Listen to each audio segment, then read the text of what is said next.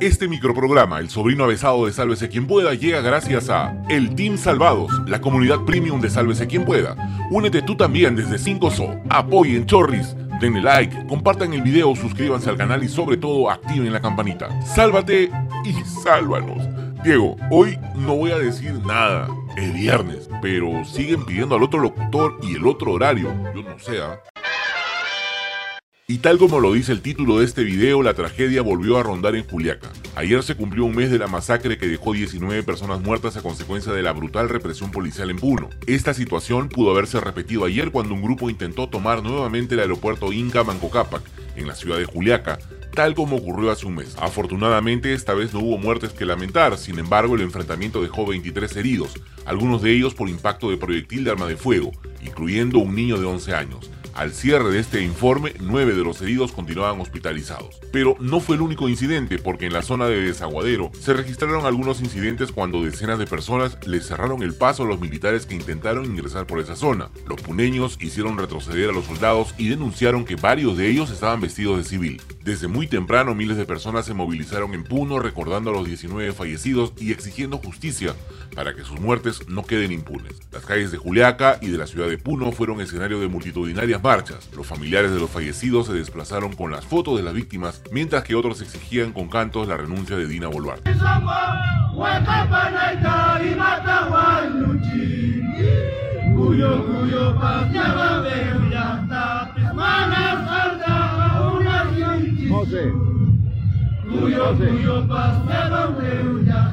Según informó el diario La República, los familiares de las víctimas de la masacre denunciaron que no hay ningún avance en las investigaciones por parte del Ministerio Público y hasta presumen que se estaría confabulando con la policía.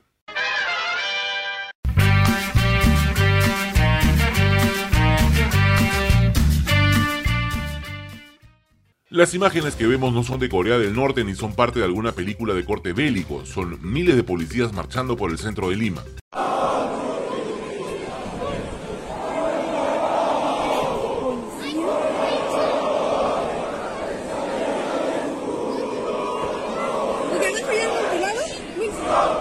El gobierno tuvo la brillante idea de hacer una demostración de fuerza movilizando unos 10.000 policías por las calles del centro de la capital. ¿Se imaginan a la policía haciendo lo mismo a la hora de combatir la delincuencia en el país? Y no solo cuando la población hace uso de su derecho a la protesta y a la movilización, tal vez otro sería el cantar. Todo este impresionante despliegue ocurrió en la marcha convocada por la CGTP y el SUTEP, exigen la renuncia de Dina Boluarte y el adelanto de elecciones. La movilización se desarrolló sin ningún inconveniente y la policía cerrándole el paso a los manifestantes a quienes no les permitieron llegar hasta el Congreso. Más temprano, el ministro del Interior, Vicente Romero, estuvo en el Congreso para hablar del comportamiento que ha tenido la policía durante las manifestaciones y lo que dijo ante sus amigotes de la prensa fue propio de un universo alterno. Yo creo que ha sido evidente el trabajo profesional que ha hecho la Policía Nacional, sobre todo en esta llamada toma de Lima, creo que fue la expresión más clara profesional que ha hecho nuestros policías y en esa, en esa línea estamos trabajando, siempre respetando los derechos humanos. ¿Es en serio? Desde que empezaron las marchas en Lima, la Inmaculada Policía ha tenido un comportamiento impecable.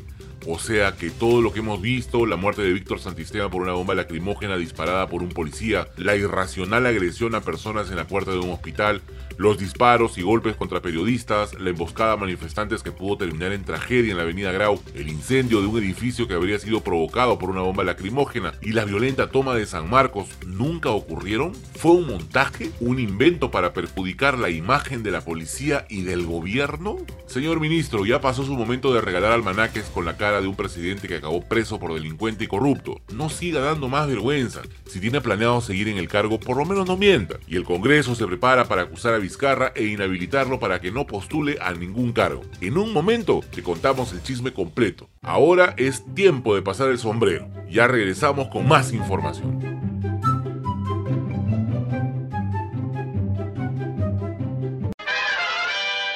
Y hoy termina la legislatura y con eso se acaba la posibilidad de que el Congreso apruebe el adelanto de elecciones. En la jornada de ayer, la bancada del bloque magisterial retiró su firma del pedido que ellos mismos habían presentado para que se incluya en la agenda del Pleno la reconsideración para que se reabra el debate del adelanto de elecciones. Ya se habían alcanzado las 61 firmas que se necesitaban, pero al mediodía los congresistas que antes defendían a Pedro Castillo cambiaron de posición, aduciendo que no podían dejar de lado su pedido de una asamblea constituyente. Lo cierto es que sacaron cuentas y luego de hacer sumas y restas, se dieron cuenta que no podían dejar tan fácil el sueldo de congresista. Esto fue lo que dijeron, ya sabes, que si nosotros lo vimos, tú también tienes que ver. Hubo una reunión en, horas de la mañana donde la mayoría de los eh, congresistas eh, tuvieron otra opinión y siendo democráticos, obviamente, particularmente yo eh, no estuve de acuerdo, pero el, de retirar la firma. El Estado de Derecho en el Perú establece que la vigencia de mandato del presidente y los congresistas es de cinco años, ¿no?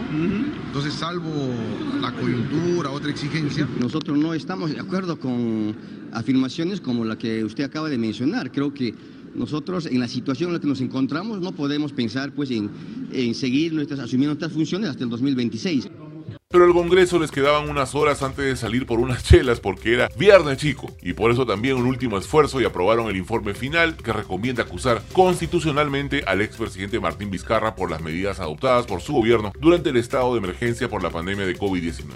El informe será debatido en la subcomisión de acusaciones constitucionales y de ser aprobado volvería al Pleno que finalmente podría inhabilitar a Vizcarra por 10 años para ejercer cualquier cargo público. ¿Será que no lo quieren ver en la próxima campaña? Igual muy poca gente votaría por él, ¿no? ¿No? Bueno, en el pedido también están incluidas las exministras María Antonieta Alba, María Elizabeth Inostroza y Elizabeth Astete. Orgullo peruano. Mario Vargas Llosa ya es inmortal. Eh, esperen, esperen, esperen, esperen. Creo que se han equivocado. Ah, ah, no, sí está bien escrito, Diego. El escritor peruano de 86 años ingresó oficialmente a la Academia de la Lengua Francesa y de esta manera se convirtió en inmortal, pues con ese término se les conoce a los académicos encargados de velar por el idioma francés. Durante la ceremonia que tuvo lugar en un anfiteatro de París, Marito se mandó con un discurso en francés en el que, entre otras cosas, resaltó la importancia que tuvieron autores como Victor Hugo y Gustave Flaubert, Gustavo para los causas, en su quehacer literario semblable à celle que nous inventons et écrivons, ce n'est pas impossible, car dans ces domaines, ce qui se passerait après notre mort, tout est matière à contradiction, à espéculation. Bueno, no sabemos qué dijo en ese momento porque no hablamos francés, solo nos pareció chévere ponerlo. Ya, ya, ya. Lo que sí sabemos es que Vargallosa también aprovechó su ponencia para agradecer a Francia por haberlo ayudado a sentirse un escritor peruano y latinoamericano y a descubrir la otra cara de América Latina durante su estadía en el país de la Marsellesa en los años 60. En fin, de esta manera, el autor de La ciudad y los perros, La casa verde, Pantaleón y las visitadoras y todos esos libros que no hace falta mencionar porque imaginamos que ya has leído, ocupará el sillón 18 lugar que también ostentó Alexis de Tocqueville, y por primera vez en toda la historia será el primer integrante hispanoamericano en incorporarse a la Academia Francesa que nunca escribió una obra originalmente en ese idioma. Pero eso no es todo, ¿eh? la designación de Vargas Llosa ha sido posible gracias a que la entidad gala ha roto sus propias reglas, entre ellas la de la edad. Sí, Así como lo escuchas, desde el 2010 se estableció que solo los autores candidatos debían tener máximo 75 años para aspirar a ser uno de los inmortales. Sin embargo, nuestro Nobel de Literatura fue nominado con 86. Y así, hay otros datos que han hecho que esta designación sea un suceso histórico. Para que veas que hemos hecho nuestra chamba, te soltamos uno más. Vargas es el primer premio Nobel de Literatura en ser elegido después de haber obtenido ese galardón. Es verdad que antes estuvieron grandes escritores como Anatole France o François Mauriac, pero ellos integraron la academia antes de alcanzar el Nobel. En fin, la francesa será la tercera academia que el escritor integrará, pues desde 1977 pertenece a la Academia Peruana de la Lengua y desde 1994 es miembro de la Real Academia de la Lengua Española. Ya ves, Marito, que el mundo es mejor cuando te dedicas a lo tuyo y no a hablar de política. Mentira, que sigan los éxitos. ¡Listo, nos vamos! Soy Eduardo, liberté, legalité, qualité y todo lo te. ¿Te, te gustó este noticiero?